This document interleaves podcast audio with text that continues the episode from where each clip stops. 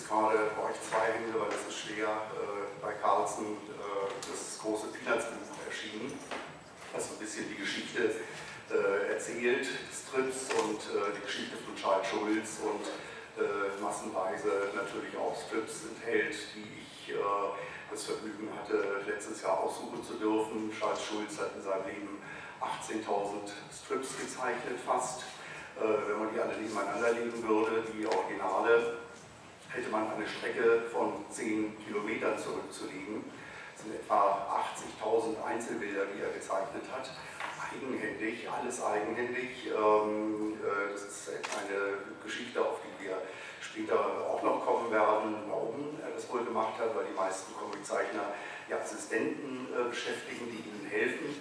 Und äh, Schulz hat immer nur diese Strip-Vorlagen gehabt, auf denen Umrahmung der Bilder bereits vorgedruckt waren und hat also bis zum Lettering seiner Schriften alles selber gemacht. Also es gibt keinen Punkt, keinen Strich ähm, äh, auf seinen Zeichnungen, äh, die nicht von ihm stammen.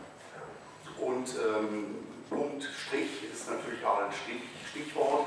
Es ist ja ein sehr reduzierter Stil, äh, ein sehr einfach erscheinender Stil, äh, den Schulz anscheinend hat, der auch so etwas eine Zäsur in der, in der Comic-Geschichte darstellt, weil also vorher gab es diese ganzen Abenteuer-Comics, die sehr äh, äh naturalistisch und äh, detailgetreu äh, gezeichnet waren, also selbst die Humorstrips imitierten in der Regel die Realität.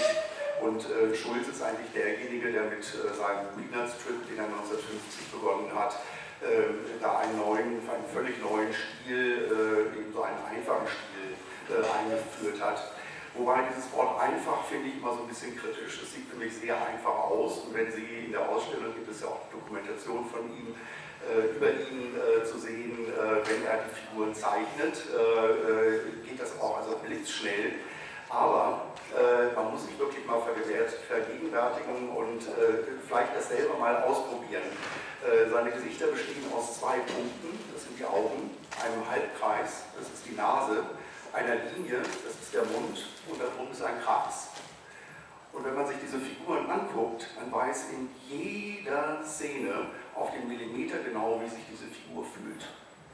Und das ist ein unglaubliches Phänomen, äh, was einem äh, so, wenn man sich die einfachen, Zeichnungen anguckt, äh, gar nicht so klar ist. Aber das ist eine unfassbare Genialität, die ihn als Comic-Künstler auszeichnet. Also das kriegen wenige Menschen tatsächlich so hin. Äh, Schulz hat einmal gesagt, äh, dass das Thema seines Strips ähm, weniger das Beobachten ist, sondern vielmehr das Erinnern. Und äh, das, worum es in seiner Serie Peanuts geht, sind eigentlich seine eigenen Kindheitserinnerungen. Das ist etwas, ähm, was man gar nicht so auf dem Zettel hat. Vielleicht so manchmal in manchen Strips klingt das auch mal so an und man bekommt eine Ahnung, dass es vielleicht so sein mag. Ähm, aber es gibt einen sehr starken Zusammenhang zwischen seiner Biografie, seinen Figuren, seinen Themen und der Geschichte seines Strips. Und das ist unglaublich spannend, dass man, äh, worauf man auch schon deshalb nicht kommt, äh, weil man eigentlich diesen Strip nie chronologisch vor Augen hat. Äh, wenn man so andere Comicserien hat, dann hat man Band 1 und dann weiß man, der ist nun wahrscheinlich äh, vor Band 2 gezeichnet worden und äh, hat so eine Chronologie. Man weiß bei Tim und Struppi, wann der Captain Haddock mal dazu kam und dass es eben Abenteuer gab, äh, gibt, wo er nicht dabei ist und dann kam er dazu und seitdem ist er dabei und das hat die Serie dann auch ein bisschen verändert und bereichert. Bei den Peanuts weiß man das nicht, äh, aus dem ganz simplen Grund, die Peanuts sind ein Zeitungsstrip. Äh, man liest hier und da einfach mal irgendwie einen Strip. Äh, irgendwelche Zeitungen drucken dann Strips von 1980 ab und irgendwo findet man andere Strips. man ist beim Freund auf dem Klo und findet da irgendwie ein Peanuts-Taschenbuch mit Strip-Nachdrucken. Man hat eigentlich überhaupt keine Idee, was diese Figuren für eine Geschichte haben. Und ich habe äh, extra mal äh, für heute so ein bisschen aufgelistet, äh, um mal so, so, zu erzählen, wie sich das so äh, ergeben hat. Die Peanuts begannen 1950 mit drei Figuren. Das war Charlie Brown, das war Shermy und das war Patty. Und dann kam noch Snoopy dazu, der so für einzelne Gags mal da war. In den 50er Jahren kamen dazu zuerst 1951 Violet und Schröder. 1952 tauchte Lucy auf, ähm, bekam dann ihren Bruder Linus. 1954 Pigpen und eine Figur, an die wir uns heute kaum erinnern, weil es immer wieder auch Figuren äh, gegeben hat, die dann wieder verschwanden. Äh, Charlotte Braun, äh, die so nun einen ähnlichen Namen hat wie, wie Charlie Brown und ähm, äh, deshalb auch ziemlich sauer ist, weil sie ist verliebt in ihn und dann äh, erzählt ihr Lucy, glaube ich, also meine Güte, was willst du denn eigentlich, wenn du Charlie Brown heiratest, äh, dann heißt du nicht mehr Charlotte Brown, sondern Charlotte Braun. Äh, und dann ist sie unglaublich sauber, macht einen Skandal und ich glaube, nach zehn Strips verschwindet sie einfach wieder. Und also es gibt auch viele Figuren so in diesem Strip, äh, die auftauchen und sich dann irgendwann äh, verbrauchen. Die letzte Figur der 50er äh, Jahre ist Sally, die Schwester von Charlie Brown. In den 60ern kommen dazu Frida, Peppermint Patty, 1970 Woodstock, ähm, äh, kurz darauf Marcy und äh, Rerun, äh, der äh, zweite Bruder von Lucy und Bruder eben auch von Linus. Und 1975 äh, ähm, äh, dann so eigentlich als letzte Figur, die dauerhaft dabei ist, Spike, der Bruder von Snoopy. Snoopy hatte sich anfangs mal als Einzelhund geoutet, aber ähm, als er dann plötzlich seine äh, Mitte der 70er Jahre anfing, seine Biografie zu schreiben, wir wissen ja, er hat auch diese Rolle als äh, weltberühmter Schriftsteller, äh, ist er plötzlich einer von, von acht Geschwistern. Und auf einmal taucht dieser Spike auf und es tauchen dann später auch noch andere auf, die dann aber nur kleine Auftritte haben. Also das ist einfach nur mal so, wie sich das, dieses personelle Universum von Charles Schulz entwickelt hat. Und ähm, natürlich äh, eine, Frage, die oft äh, gestellt wird bei, bei Leuten oder von Leuten, die darüber nachdenken, über dieses äh, autografische, autobiografische Element, also was steckt von Schulz da eigentlich drin, ist Charlie Brown eigentlich Charles Schulz? Ähm, ich finde, er hat einen ganz eindeutigen Hinweis gelegt durch den Vornamen allein schon. Also Charles Schulz und Charlie Brown und er ist tatsächlich Charlie Brown. Und ähm, wenn man so ein bisschen sich äh, mit seiner Biografie beschäftigt, dann sieht man, dass er schon vor den Peanuts äh, die eine Figuren benutzt hat, die Charlie Brown hießen. Und dann, werden wir auch noch gleich drauf kommen, ist er, er ist ein, in seiner, speziell in seiner Jugend und Kindheit ein sehr kontaktscheuer Mensch gewesen, der wenig Freunde hatte. Und unter, unter diesen wenigen Freunden gab es drei, drei, die Charles Brown hießen. Und dann macht er 1950 einen Comicstrip, dessen Figur Charlie Brown heißt. Also das ist, äh, man mag es für Zufall halten, aber ähm, äh, das, das, ist es auch nicht. Ähm, für mich gibt es auch so eine, eine Philosophie in diesem Strip, ähm, die ähm, Charlie Brown vertritt und äh, die natürlich die Philosophie äh, von Charles Schulz ist oder die Art und Weise, also der Blick, den er auf das Leben äh, wirft. Und ähm, ich möchte das einfach nur mal so kurz illustrieren äh, durch eine Geschichte, durch einen kleinen Skript, den er äh, Mitte der 50er Jahre gezeichnet hat. Ähm, da zeigt er Patty seine neue Uhr das ist eine Spielzeuguhr natürlich, und ähm, sagt, wie findest du die denn? Und Betty sagt, das ist toll. Äh, zeigt sie dann auch die Zeit richtig an? Und sagt er, naja, das nicht, die Zeiger stehen immer auf 10 vor 3. Aber um 10 vor 3 ist sie so gut wie alles auf dieser wie alle Uhren auf dieser Welt. Und das ist so ein bisschen eigentlich die, die Philosophie, die ähm, äh, Charlie Brown verkörpert, ähm, äh, dieser Rolle äh, des äh, Jungen, dem immer äh, alles schief geht und der immer das Gute gerne möchte, dem alles schief geht. Ähm, äh, aber der einfach nicht aufgibt und äh, einfach immer, ich sag mal so, äh, dieses abgegriffene, aber ja nicht dumme Bild, der immer das volle Glas sieht, anstatt, das halb volle Glas sieht, anstatt das halb leere Glas. Ja, also Sie sehen schon, äh, Sie kennen alle die Peanuts und ähm, ich glaube, ich habe schon ganz viele Punkte äh, angerissen, ähm, die so ein bisschen illustrieren, wie wenig man eigentlich tatsächlich über die Peanuts weiß, also was so wirklich dahinter steckt.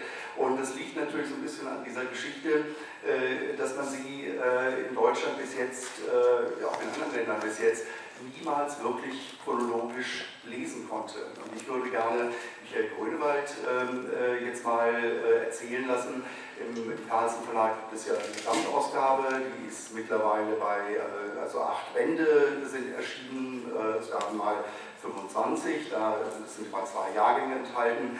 Äh, und da es Peanuts 50 Jahre erschienen sind, ähm, es werden es 25 werden.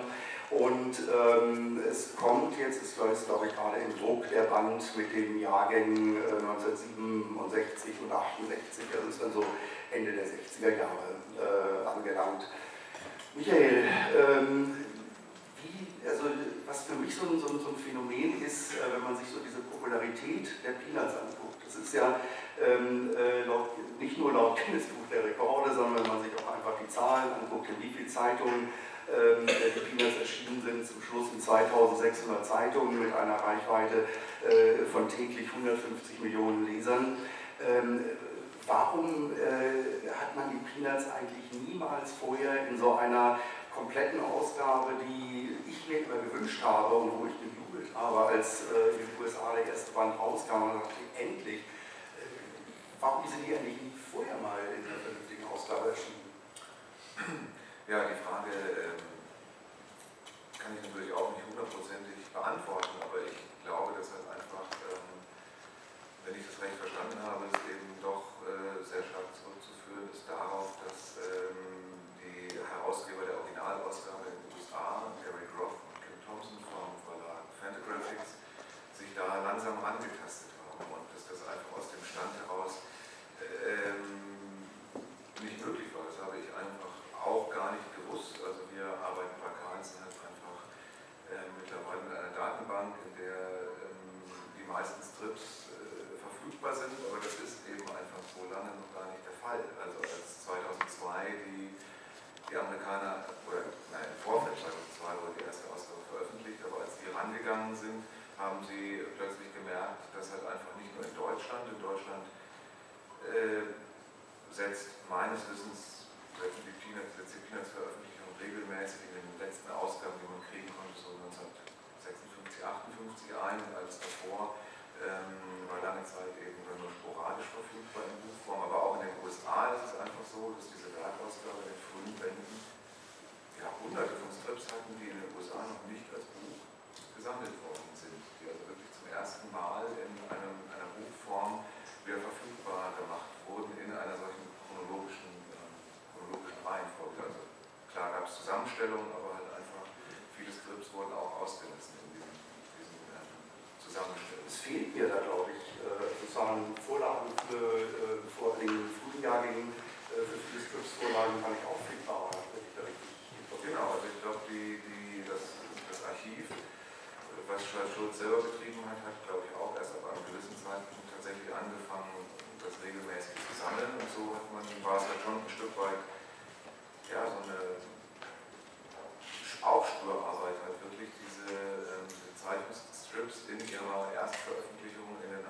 Zeitungen, gerade am Anfang, wo sie tatsächlich in sieben Zeitungen erschienen sind und sich dann so langsam gesteigert haben, in dieser frühen Phase wird tatsächlich auch diese, diese Strips äh, auszugraben bei Sammlern oder in Archiven. Und ähm, wenn man dann hört, dass tatsächlich sie dann noch vor das Problem gestellt waren, dass es in Archiven mittlerweile so war, dass die Archive halt irgendwann zu einem gewissen Zeitpunkt angefangen haben, die Papierwerke zu entsorgen, alles auf Mikrofilm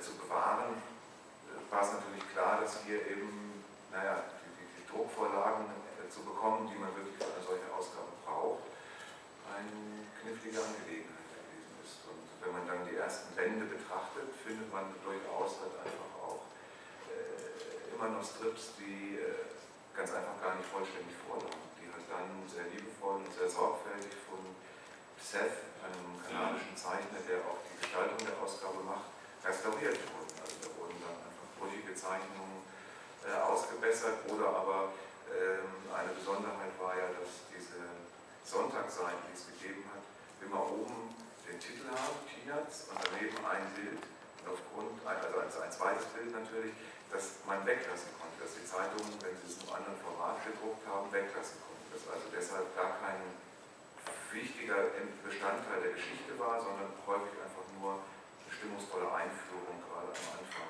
oder naja, einfach äh, ein Spruch, der mit der eigentlichen Handlung des folgenden Skripts dann nicht zwangsläufig ganz wichtig was zu tun hat, eben um weggelassen werden zu können. Und da gab es tatsächlich Strips, die auch gar nicht vollständig vorlagen, sondern nur noch in der gekürzten Fassung. Und da hat dann eben Seth ähm, im Geist der Peanuts, ohne die Figuren zu verwenden, aber halt einfach Landschaftszeichnungen im Schulz-Stil äh, nachgezeichnet. Man kann sich das natürlich wirklich vorstellen, in den 50er Jahren, also äh, hat man Comics ja noch nicht so betrachtet, wie wir das heute tun. Es war einfach eine Alltagskultur.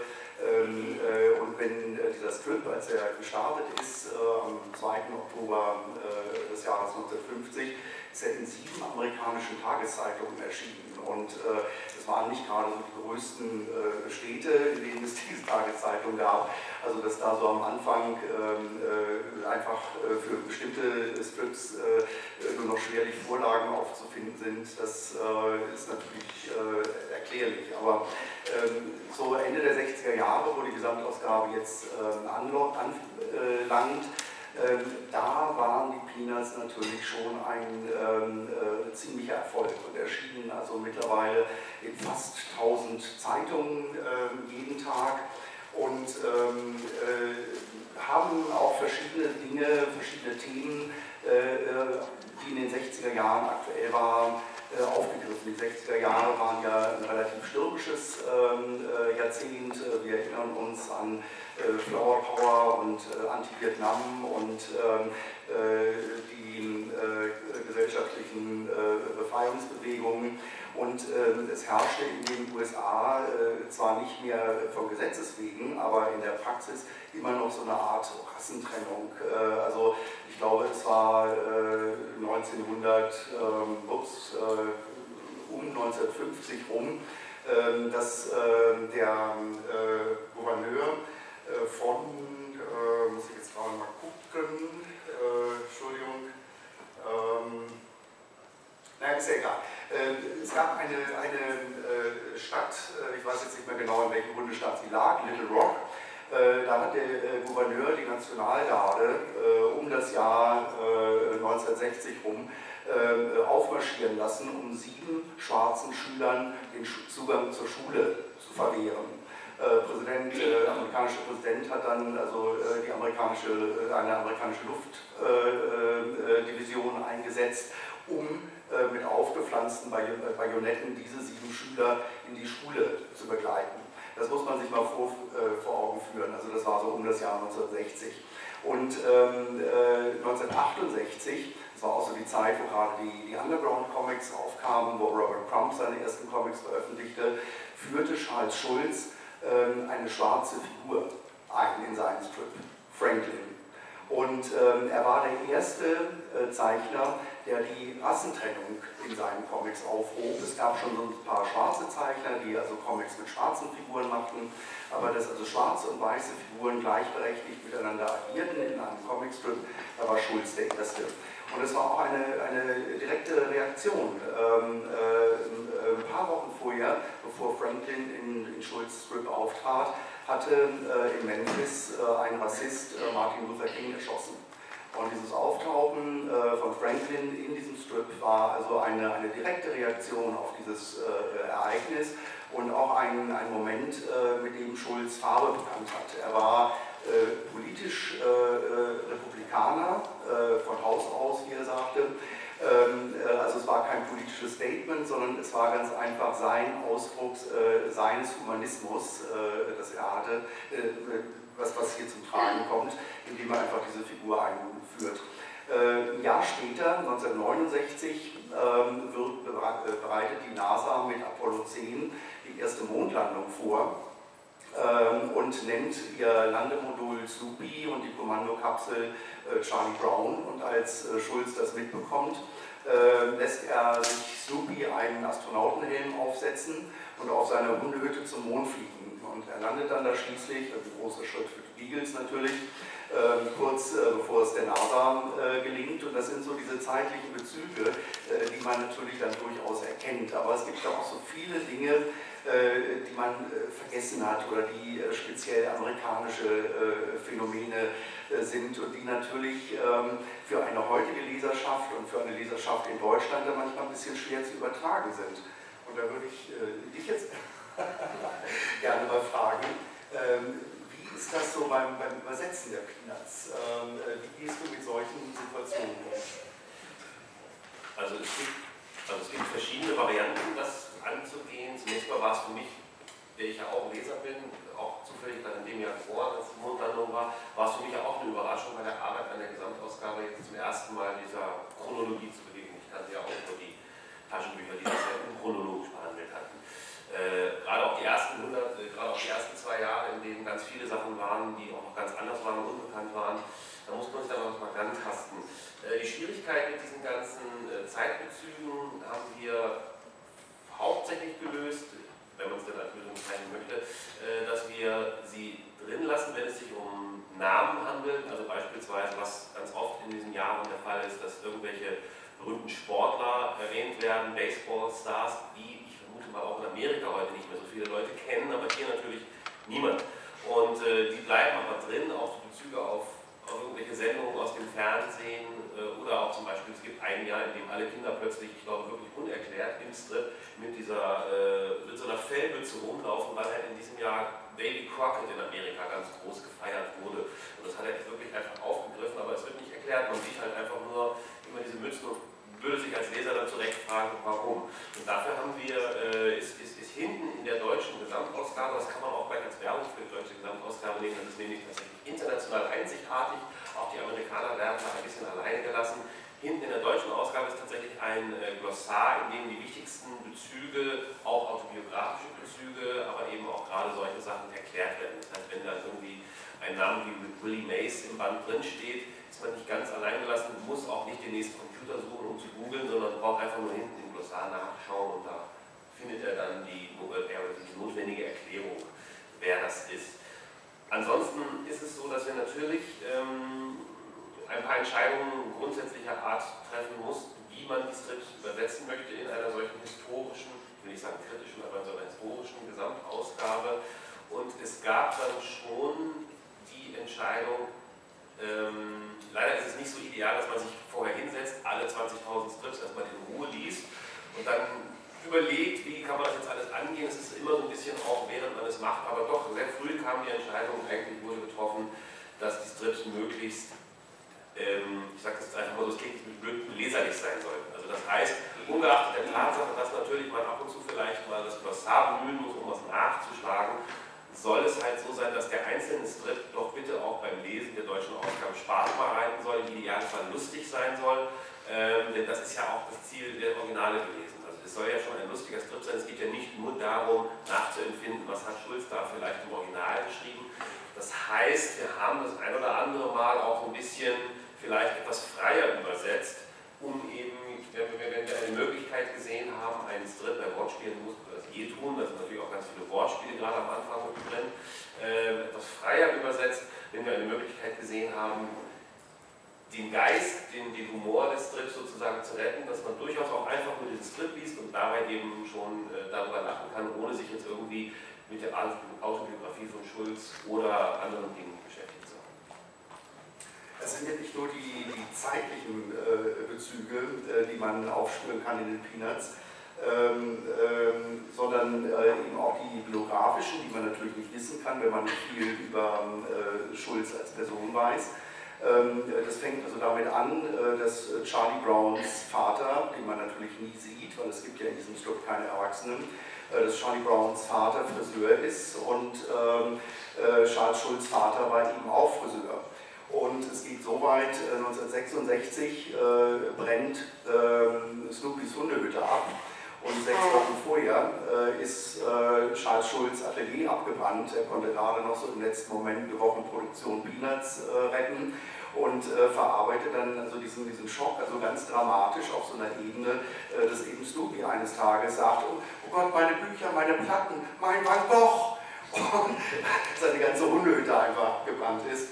Und äh, über diese faktischen Bezüge hinaus ähm, gibt es ähm, also über die zeitlichen und die äh, auch biografischen faktischen Bezüge hinaus gibt es aber eigentlich noch äh, etwas, was sich in den Peanuts auch immer äh, darstellt und abbildet.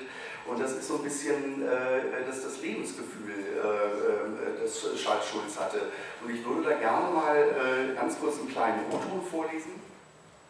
Der hat das eigentlich sehr hübsch ähm, illustriert. Ähm, Habe ich ihn jetzt?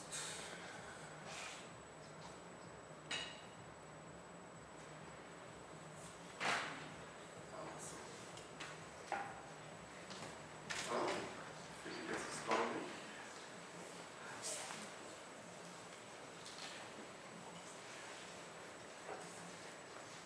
Nee, das, das finde ich jetzt gerade gar nicht.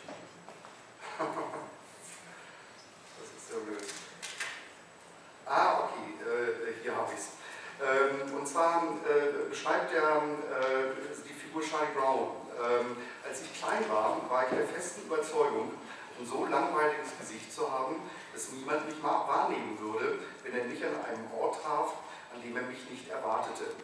Ich war völlig verdattert, wenn ich mit meiner Mutter zum Einkaufen in der Stadt war und wir mit einem Mitschüler und wir einem Mitschüler oder Lehrer begegneten und der mich erkannte.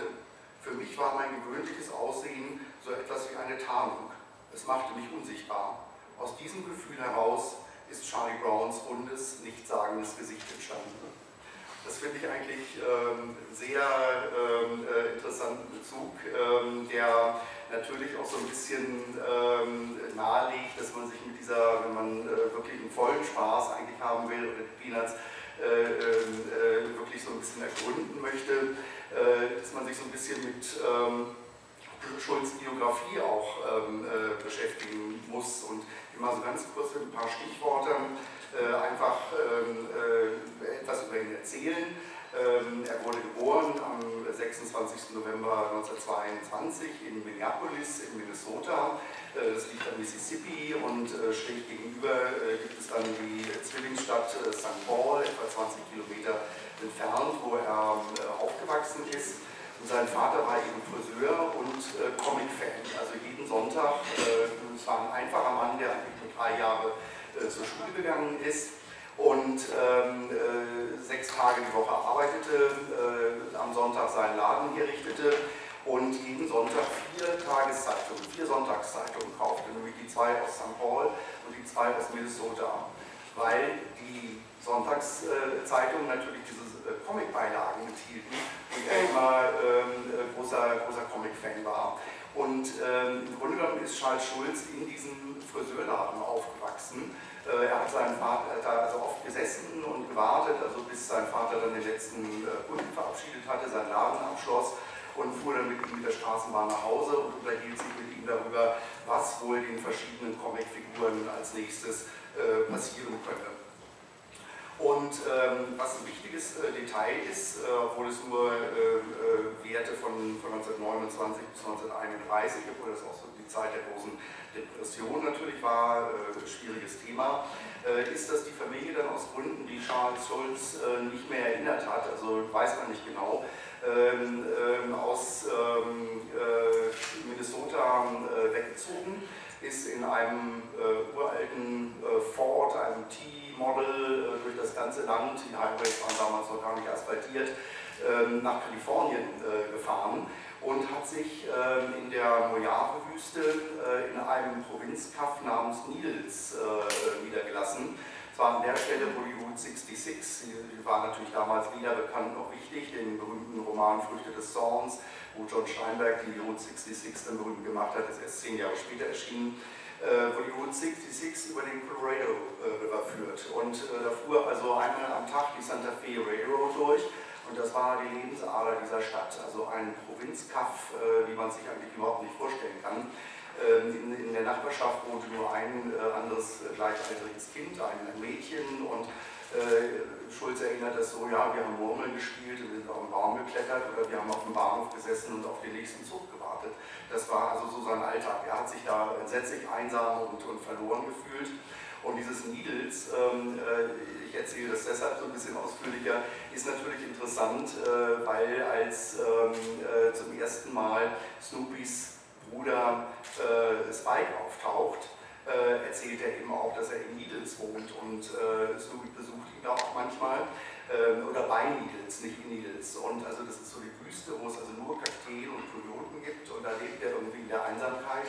Und das ist eben auch so ein, so ein äh, Kindheitsbezug, der also da drin steckt. Und wenn Sie sich mal ähm, äh, erinnern, äh, wo oder fragen, äh, wo spielen die Peanuts eigentlich? Es gibt ja äh, keinen benannten Ort und äh, man weiß eigentlich auch gar nicht, ist das in der Stadt oder ist das in der Vorstadt oder ist das auf dem Land.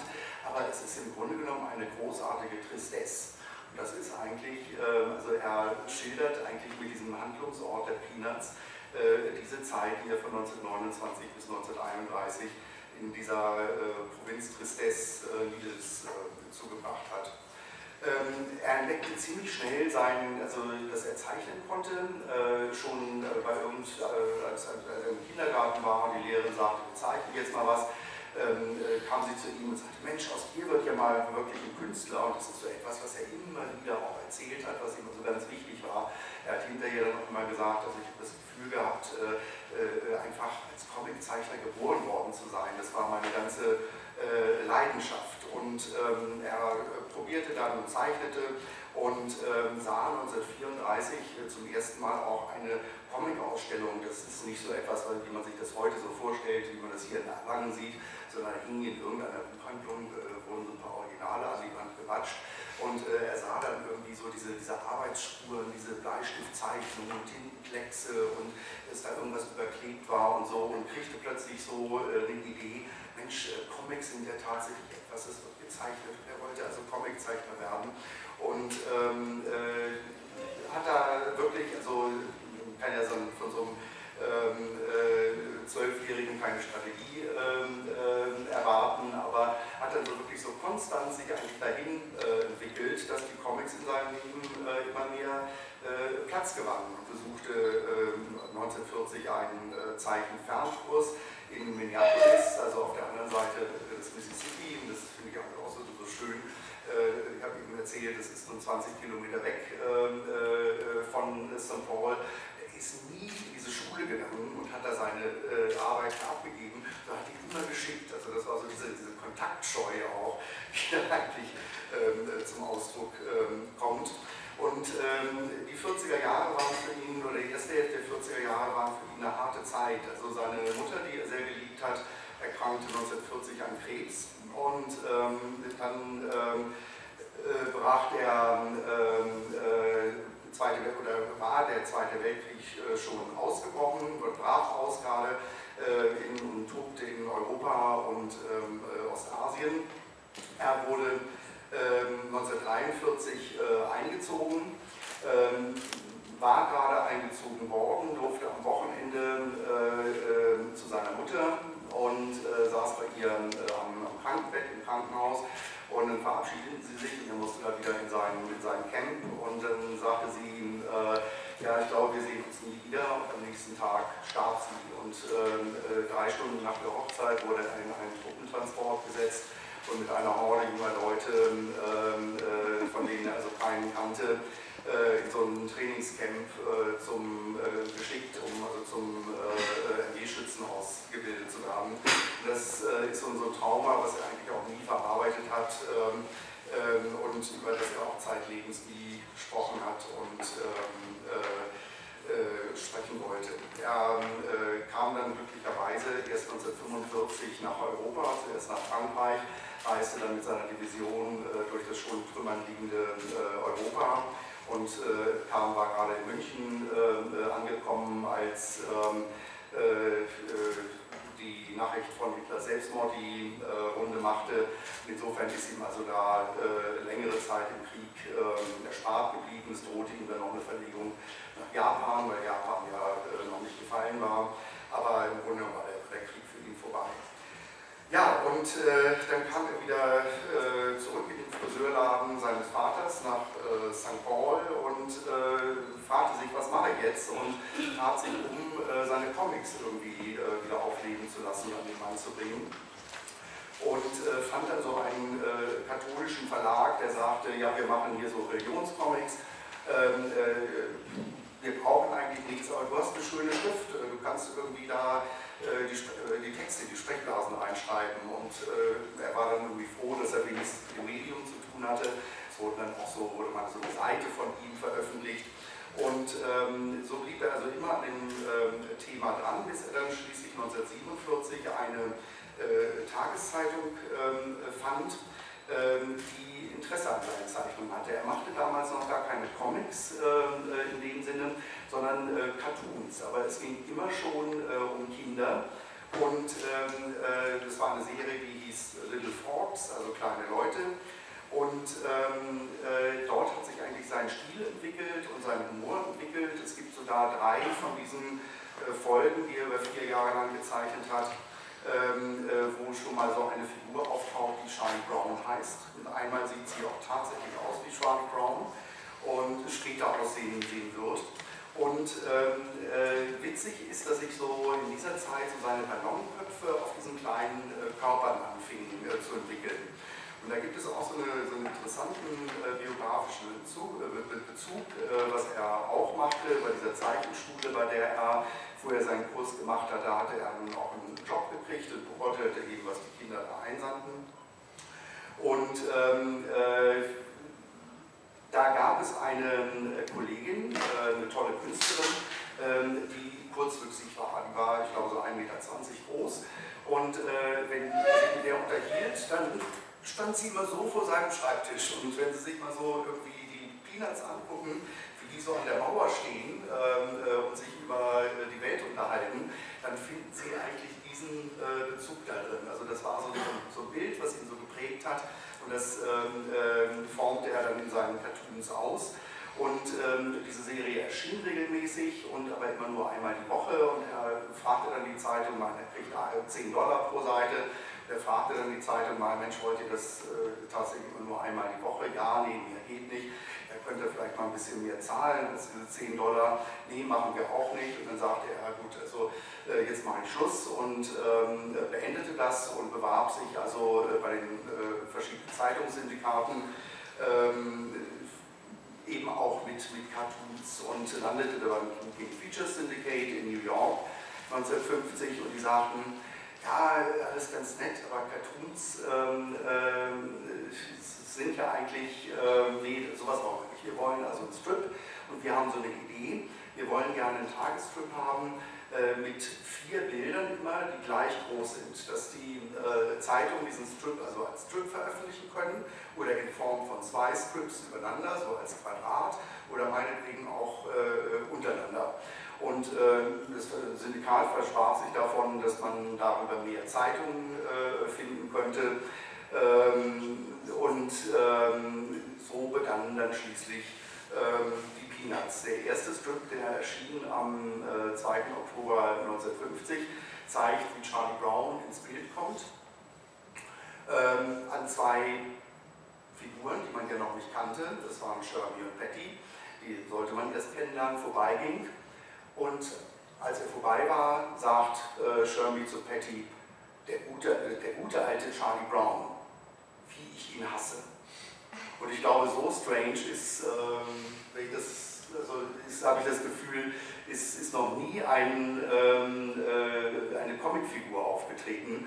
Und ähm, du hast ja so äh, die Strips so durch die Originalausgabe jetzt auch ähm, äh, verfolgt. Kannst du vielleicht so ein paar Worte sagen, wie sich äh, das dann entwickelt hat? Weil es war ja am Anfang noch nicht so, dass so äh, diese äh, ganzen äh, Dinge, die wir heute in den, in sehen, der Humor, wie sie gezeichnet sind und Figuren, hatte ich vorhin schon ein bisschen so die Chronologie gesagt, das war ja anfangs noch gar nicht vorhanden. Nee, das stimmt. Also ähm, zu Anfang ähm, ist es wirklich so gewesen, dass ja, Charles Schulz, glaube ich, selber nicht genau wusste, wo er mit diesem Strip hin wollte. Also er hat im Grunde auch äh, aus äh, dem Grund, dass er denkt, äh, kleine Kinder kommen gut an, einen Strip mit kleinen Kindern gewählt. Es gab damals eben äh, auch andere Strips mit äh, populäre Strips, deren Hauptcharaktere kleine Kinder waren. Nancy zum Beispiel, wenn ich mich recht erinnere, war einer davon, die mit großem Erfolg in der Tageszeitung liefen und wo er halt einfach äh, gesagt hat, okay, ich versuche es mit kleinen Kindern. Der Andreas hat es ja schon erzählt, er ist immer dran geblieben, hat verschiedenste Sachen eingeschickt und äh, wenn, er, ja, wenn er mit einer Sache nicht angekommen ist, hat er das nächste probiert. Kleine Kinder waren dann eben im Grunde auch zwischenzeitlich einfach ein, ein Versuch, wieder äh, was Neues bei den Syndikaten einzureichen oder bei Tageszeitungen. Von daher sind, wenn man sich die ersten Strips anguckt, ähm, eben tatsächlich die Peanuts auch noch kleine Kinder. Das heißt, die fahren auf ihrem Fahrrad durch die Gegend, äh, spielen Räuber und Gendarmen oder Cowboy, backen Sandkuchen. Im Grunde sind die Themen und die Gags, wie sie aufgebaut sind, eben über, eine, doch über einen gewissen Zeitraum eben schon sehr, sehr kindlich. Und ähm, es gibt dann einfach so einen, einen schleichenden Einzug, dass sich die Peanuts eben nach und nach wirklich ganz versteckt äh, hinentwickeln zu eben dem, was man heute äh, über sie weiß. Also ich denke, so einer der, der ersten Strips, in denen tatsächlich sowas Einzug hält, ist einfach dieser Strip, wo, ähm, wo ich weiß gar nicht mehr, wer ist das, das Mädchen fragt, Charlie Brown. Äh, warum, warum er, dieser Strip, wo er, wo er sagt, dass, dass ihm gerade die, ich glaube, ich vergesse nicht, ihr wisst, welchen ich meine, den, Erzähl mal, worum es geht. ja, es geht einfach um diesen Strip, äh, diesen Strip wo, äh, Char wo Charlie Brown, das ist glaube ich einfach traurig aus der Wäsche guckt und er dann halt von einer, von, von, von, äh, von Patty, glaube ich, gefragt wird, ähm, warum er im Grunde sich, äh, warum er so schaut und er sich dann einfach Sorgen macht. Ja. Einfach ähm, Sorgen macht und, und sie ihm dann einfach äh, zu verstehen gibt, warum er sich dann Sorgen macht. Er ist halt einfach ein junges Kind und er hat noch 60 Jahre vor sich. Und woraufhin Charlie Brown dann so Antwort gibt, das ist ja gerade das, was mir Sorgen macht. Ja. Wo man halt zum ersten Mal merkt, hier spielt halt einfach ein anderes Element rein, was diese, diese ähm, Kinderwelt durchbricht. Und das baut er ja dann einfach ähm, sukzessive immer weiter und weiter aus, dass halt einfach die äh, einfach Erwachsenen-Themen oder diese autobiografischen Themen der Kindheit verstärkt einfließen. Dass halt einfach ähm, die Figuren eben untereinander äh, beginnen zu agieren, dass die Figuren sich schärfen und halt einfach ähm, ja, plötzlich zum Beispiel Charles Schulz selber sichtbar ist. Also ich glaube auch ein sehr schönes Beispiel dafür, dass sich das alles dann erst ab, einem, ab diesem Zeitpunkt so entwickelt hat, ist eben auch die Tatsache, das war für mich auch sehr überraschend, dass in den allerersten Strips eine ganze Weile äh, tatsächlich Charlie Brown ein, ich will nicht sagen Satansraten ist, aber auch äh, er derjenige ist, der anderen Streiche spielt und Kalauer, ständig Kalauer macht und sich darüber kaputt lacht. Und also eine Rolle, die er später überhaupt nicht mehr in dem Strip hat, dass er äh, agiert, dass er sich mit anderen anlegt regelrecht und das sind alles noch so diese klassischen, was du als, als Kinder, äh, Kinderverhalten bezeichnet hast. Und das hat er dann ja, als er dann sukzessive immer mehr zu wahrscheinlich tatsächlich Charles Schulz äh, oder seinem Stellvertreter mutiert ist, eigentlich komplett fallen lassen. Und da ist man heute, wenn man die Peanuts kennt, völlig überrascht, wenn man gerade die ersten Strips sich anschaut. Genau, das entwickelt sich ja dann tatsächlich über die Jahre und äh, ich denke eben ab, ab äh, die Peanuts, wie wir sie heute kennen oder wie, wo, na, wie man sie zu schätzen gelernt hat, mit all den äh, Figurenkonstellationen, mit den Motiven, mit der Entwicklung von Snoopy ähm, und, und, und der Entwicklung seines Charakters, das, das findet, glaube ich, alles einfach erst wirklich im, so richtig im ja, sechsten, siebten Jahr des Flips geht es los, bis Mitte der 60er Jahre, dass dann im Prinzip diese ganze Welt, dieses ganze Universum geschaffen wird an Running Gags, an, ähm, an, an ähm, Figurenentwicklung, wie man das eben heute kennt. Und, und dann nimmt das Strip eben tatsächlich die Entwicklung, die eigentlich normal ist, oder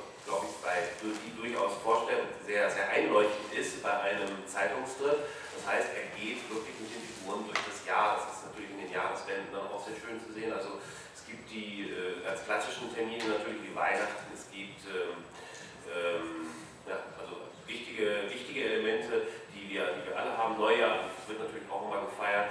Und der Valentinstag spielt natürlich eine große Rolle. Beethovens Geburtstag. Beethovens Geburtstag wird jedes Jahr gefeiert, beziehungsweise oder später vergisst ihn und dann ist es noch schlimmer, wenn es dann erwähnt wird hinterher.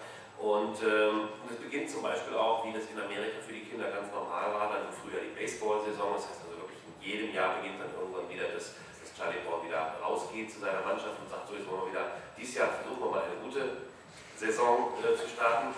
Interessanterweise, eine kleine Notiz am Rande, sollte man vielleicht mal damit aufräumen, dass Charlie Browns Mannschaft nie gewonnen hat. Es gibt tatsächlich mehrere sozusagen dokumentierte Siege der Mannschaft. Natürlich unter anderem die Spiele, in denen Charlie Brown durch Verletzung verhindert war.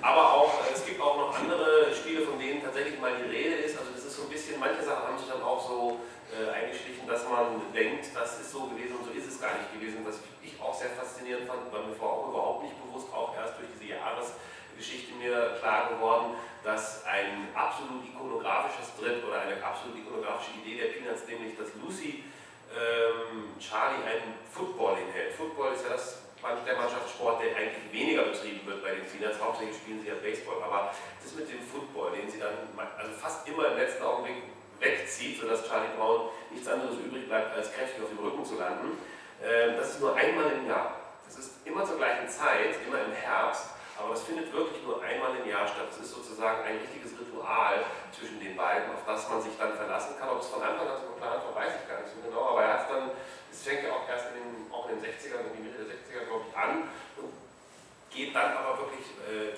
konsequent bis zu dem, du hast das gestern ja schon gesagt, bis zu dem, bis, bis zu dem, bis zu dem sehr schönen Schluss, wo es dann irgendwie mit, mit, mit, mit Riran offen gelassen wird. Ja, das ist, also der Gag tauchte zum ersten Mal 1952 auf. Äh, einmal im Jahr, wie, du es gesagt hast, meistens so im Herbst passiert es dann. Und mit äh, Ausnahme von drei Jahren hat er also äh, die ganze Zeit diese Strips äh, über einmal im Jahr diese Folge ähm, äh, mit, wo, wo, Lucy den Football wegzieht, hat äh, später mal irgendwann gesagt, jedes Mal, wenn ich diese Seite gezeichnet habe, äh, ich, war ich mir so sicher, mir wird nie wieder ein Gag dazu einfallen, nie wieder eine Variation. Er hat es immer hingekriegt und ähm, äh, die letzte Folge, die äh, dann, äh, bevor er ähm, äh, gestorben ist, ähm, erschienen ist 1999, da hat er eine ganz interessante Wende. Äh, Lucy hält gerade den Football hin, als Rerun, also ihr jüngerer Bruder aus dem Haus kommt und sagt, äh, das Essen ist fertig, Mutter sagt, du sollst kommen. Ja, ich halte nur noch kurz den Football. Sofort hat sie gesagt. Sie weiß nicht, was sie tun soll. Gut, dann halt du mal den Football für mich. Äh, geht rein zum Essen und Charlie Brown sagt, okay, Rerun wird ihn nicht wegziehen. So gemein ist er nicht. Das wird er nicht machen. Nimmt Anlauf, Schnitt, Rerun kommt in die Wohnung zu Lucy, die am Essenstisch sitzt Lucy sagt, na, hast du ihm den Football weggezogen? Und Rerun sagt, das wirst du nie erfahren. also das ist wirklich eine, eine köstliche Folge. Kleine Anekdote übrigens, ich kann jetzt nicht sagen in welchem Jahr. Ein einziges Mal hat äh, Lucy den Football übrigens nicht weggezogen. Ähm, diese diese Football-Folgen waren immer Sonntagsseiten, das ist ganz klassisch, aber in einem Tagesfilm äh, zieht sie ihn mal tatsächlich nicht weg. Charlie Brown tritt allerdings daneben. Und am nächsten Tag läuft Lucy mit einem eingegipsten Arm rum. Er hat ja auch keine Übung mit dem Ball. so ist das, ja.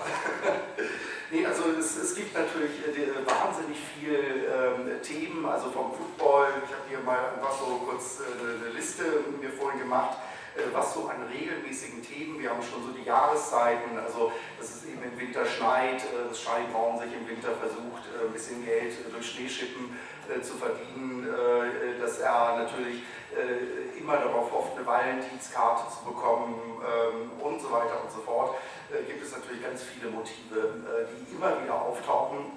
Und im Grunde genommen eigentlich schon so die Leser anprickeln durch diesen Déjà-vu-Effekt und so die, die Frage, wie geht es jetzt aus? Was, was, ist, was ist diesmal der Gag? Weil die Situation kennt man. Das ist also, dass Charlie Brown den Drachen steigen lässt und es natürlich nie gelingt, ähm, äh, weil, es diese drachenfressenden Bäume gibt und die Drachen da, da, äh, da drin hängen bleiben. Äh, das sind natürlich die Sportarten. Ähm, äh, sind äh, die Fragen des Schulalltags oder einmal im Jahr äh, geht es auch ins ähm, Feriencamp. Und es ist natürlich, dass Leines auf den äh, großen Kürbis wartet, Beethovens Geburtstag hatten wir schon. Ähm, und ähm, unter anderem auch das kleine rothaarige Mädchen, in das sich ja Charlie Brown verliebt, das der Leser niemals äh, zu sehen bekommt und Charlie Brown sich niemals traut, äh, dieses Mädchen anzusprechen, genau wie es Charles Schulz niemals sich getraut hat, ein Mädchen anzusprechen, weil er war so der Meinung, können die denn von mir wollen? Ja, und darum hat es gar nicht erst äh, versucht. Und das ist so eine, so eine Qualität ähm, äh, überhaupt, dieses äh, unsichtbare äh, kleine rothaarige Mädchen, das in diesem Strip etwas ist, was man nicht sieht. Das ist auch so ein, ein Erzählprinzip von ihm. Da gibt es zum Beispiel den Roten Baron, den Snoopy jagt, äh, den niemand jemals gesehen hat ähm, das gegnerische Fußball, äh, äh, Football-Team, äh, Baseball-Team, Entschuldigung, ähm, gegen das meistens äh, verloren wird, äh, ist ja auch nie äh, zu sehen. Die Katze, äh, vor der Snoopy Angst hat und die manchmal seine Hundehütte zerlegt, taucht niemals auf. Ähm, in der Schule, äh, die von Leines äh, geliebte Lehrerin, Fräulein Othmar, ist niemals ähm, zu sehen oder Charles Brieffreund ist nie zu sehen. Leines wartet immer auf den großen Kürbis, der nie auftaucht. Und schlussendlich gibt es in dem Strip keine Erwachsenen. Ähm, Schulz hat es mal äh, so formuliert, äh, dass er sagte, äh, das geht auch überhaupt nicht, dass ich Erwachsene zeichne, wenn man die, die Kinder ähm, äh, bildfüllend zeichnen äh, will, dann ist für Erwachsene eben kein Platz. Ähm, das ist natürlich eine, eine, schöne, eine schöne Aussage, aber wir wissen natürlich, dass es auch äh, Comicstrips gibt wie, wie Dennis oder, oder andere Kinderstrips, in denen man sehr wohl Erwachsene zeigen kann. Also das ähm, äh, war einfach äh, auch so seine äh, Intention, eine äh, Welt, der, äh, eine Welt zu zeigen, äh, die eine, eine kindliche Welt ist. Also sein Thema sind eben ja wirklich seine Kindheitserinnerungen. Und es gibt eine sehr schöne ähm, Sonntagsseite aus dem Jahr 1972. Ähm, da sitzt ähm, äh, Charlie Brown mit Peppermint Patty zusammen und Peppermint Patty fragt ihn, sag mal Charlie Brown, ähm, was ist eigentlich Sicherheit? Wie definierst du das? Und dann sagt er, ja, Sicherheit ist so das Gefühl, was man hat, äh, wenn man mit seinen Eltern auf einer Party war äh, und abends spät nach Hause fährt und auf dem äh, Rücksitz liegt und weiß, es kann einem nichts passieren, weil vorne sitzen die Eltern und man ist in Sicherheit.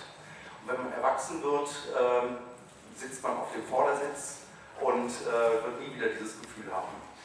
Und ähm, ja, das, äh, ähm, jetzt habe ich gerade einen Faden verloren, äh, Sicherheit waren wir, ähm, wie viel mal eben? Naja, ich glaube, dass Patty ja dann äh, einsteigt und, oder was schilderst du, schilderst ja gerade das Skript, oder? Ja, ja, genau. Das, äh, das, ähm, Oh, super, Matthias. Was denn? Also ich glaube, es kommt gerade ganz günstig, dass wir es 15.57 Uhr haben. Und ähm, äh, dieses Gespräch leider, es gibt noch eigentlich ganz viele Punkte, über die man sprechen müsste, äh, abbrechen müsste. Habt ihr noch irgendwie ein, äh, etwas zu erzählen, was äh, wir vergessen haben bis jetzt, was wichtig ist? Für drei Minuten? Hm. Ähm, na klar, man könnte jetzt ganz, ganz ähm, schöne Themen noch ansprechen, einfach, äh, man hätte noch äh, über den Erfolg der Peanuts sprechen können, über das Phänomen, dass einfach ähm, sicherlich die Peanuts eben heutzutage gar nicht, wahrscheinlich viel weniger als Strip mittlerweile wahrgenommen werden, denn als, als äh, ja, als einfach Ikonen der Popkultur, dass, dass wenige Leute im Grunde vielleicht heutzutage wirklich sich bewusst sind, dass dahinter so viele kleine Geschichten stecken. Also ich denke, da gibt es ein breites Feld, da man sowohl auf inhaltlicher Ebene wie als auch äh, in der Betrachtung des, des Phänomens Peanuts. Also das, äh, das für zwei Minuten deutlich. Nee, dann es vielleicht gerade noch für äh, eine letzte Bemerkung Platz, ähm, dass ähm, die Peanuts äh, zum Schluss 1999 ähm, in 2600 Zeitungen weltweit täglich erschienen sind. Eine Reichweite hatten von 150 Millionen Lesern. Und ich habe ja vorhin schon ein bisschen so diese komischen Zufälle angedeutet, beispielsweise, dass er drei Freunde in seiner äh, Kindheit hatte, die Charles Brown hießen und äh, dass dieser Charlie Brown äh, eigentlich auch schon auftauchte, bevor der Strip begann und ähnliche Sachen. Und ähm, man sitzt so ein bisschen vor seiner Biografie und sagt, wenn ich das so in einem Roman machen würde, das würde mir jeder um die Ohren hauen und sagen, du bist nicht ganz dicht, das glaubt dir kein Mensch. Und ähm, es ereignet sich wirklich in seinem Leben äh, wahnsinnig viele Sachen, die ähm, bizarr und kurios sind. Und ähm, das letzte, äh, mit dem äh, wir dann beenden wollen, ähm, ist eben auch das letzte, was mit ähm, Charles Schulz und mit Charlie Brown passierte. Ähm, Charles Schulz hatte 1999 ähm, einen Schlaganfall, ähm, musste sich dann entscheiden, äh, dass er den Strip nicht weiter zeichnen konnte. Und es gibt natürlich immer so eine, eine Vorproduktion, also die Strips, die dann in mehreren Wochen erscheinen, sind, sind bereits gezeichnet. Und seine letzte Sonntagsseite ist erschienen am 13. Februar des Jahres 2000 in einer Sonntagsausgabe eben. Und Schulz ist gestorben am Abend des 12. Februar, in dem Moment, wo die Zeitung mit seinem Strip gerade in den Handel kam. Also er ist auf die Stunde genau mit seinen Figuren von diesem Planeten verschwunden. Vielen Dank.